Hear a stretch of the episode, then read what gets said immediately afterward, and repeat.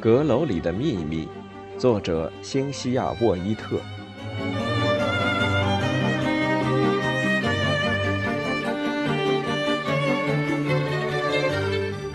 第十六章，最后的重要成果。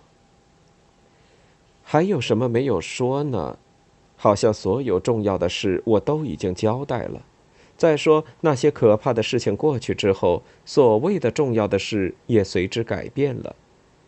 也许康斯坦姨妈说的对，我们的行为所造成的后果才是最重要的。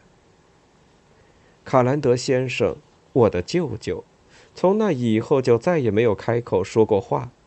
医生说找不到他丧失语言能力的原因，至少从医学上无法解释。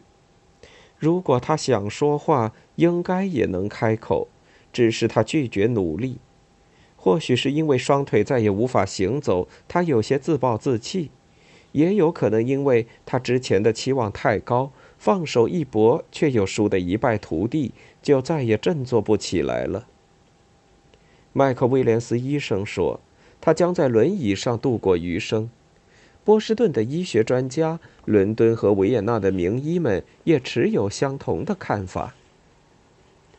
之前我说过，自那以后我就再也没有见过他们一家人，但爸爸和我始终照顾着他们。卡兰德先生的身体基本康复了之后，便随家人到欧洲去了。现在他们住在德国的一家小旅馆里，临近阿尔卑斯山温泉疗养圣地。据说那里的温泉水有时能创造奇迹。我们通过慕尼黑的一家银行寄钱给卡兰德太太。金额要高过他们的生活所需。他每年会写一两次信来报平安，说他们一切都好。约瑟夫已经开始负担家计，经营着一处用卡兰德家族一半的财产所购买的产业。维多利亚不时参加音乐会、舞会什么的，有不少追求者。本杰明则在慕尼黑一家银行里实习。从卡兰德太太的每一封来信中，我可以看出她变得越来越清醒、快乐和坚强。那次意外发生大约一年半后，她寄了一封信来，末尾处写了一句很奇怪的话。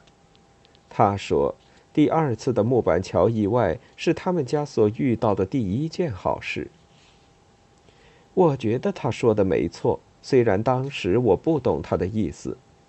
但现在我明白了，对他的妻子儿女来说，卡兰德先生就像一面扭曲的镜子，使他们都变形扭曲了。他像乌云一样笼罩着他们，让他们都怕他，尤其是他的妻子。而在他变得失语无助之后，他的妻儿反而像拨开乌云见晴天了。卡兰德太太从此逐渐恢复了自己以前的个性。虽然不是特别精明能干，但是亲和慷慨而有爱心。尽管他不再让孩子们接近卡兰德先生，但他也绝不会离开他。他爱他，即使他变成了现在这个样子。这一点我能理解。麦克的拉丁语学得越来越好，已经通过了考试。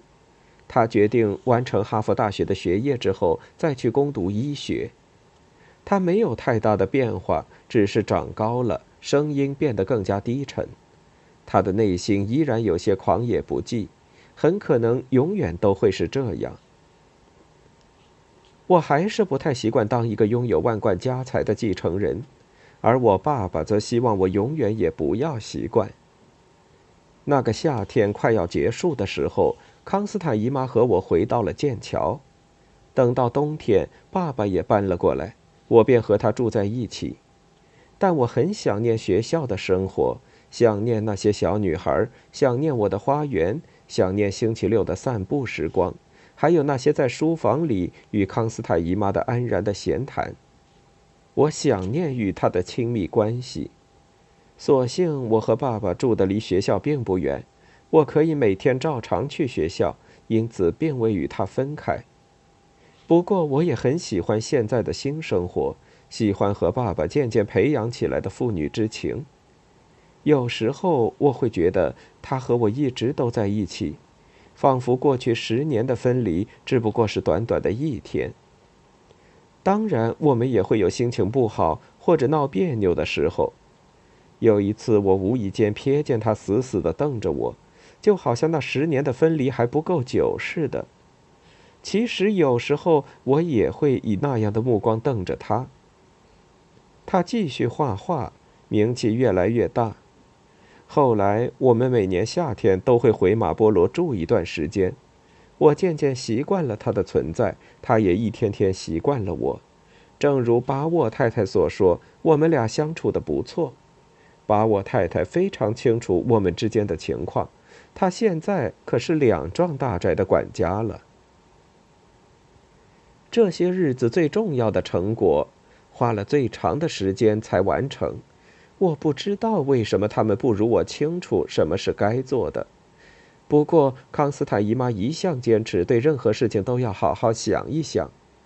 最后，我爸爸终于求婚成功了。我一直都觉得他早就该那么做。以往每次我唠叨着催促他们结婚时，他们总说我还是小孩子，很多事都不懂。但我觉得我比他们懂事多了，不过这话我没说出口。比如，我猜康斯坦姨妈一直在担心我爸会要求她结婚后放弃学校的工作，但其实我爸压根儿就没有想过要提这种要求。他可不想总是被一个没有独立自主能力的女人使唤。我还怀疑康斯坦姨妈觉得这事很难为情。因为多年来，她一直过着引以为傲的单身生活，没想到最后还是要嫁人。我爸爸形容自己的性格是小心谨慎、不屈不挠。我们俩第一次一起在剑桥过冬时，我跟他说，康斯坦姨妈以前说过自己和他是同一类人。他听了，先是大笑一阵，继而沉默了半晌，才说：“我懂了。”我想他是真的懂了，我们的想法一致，我爸爸和我。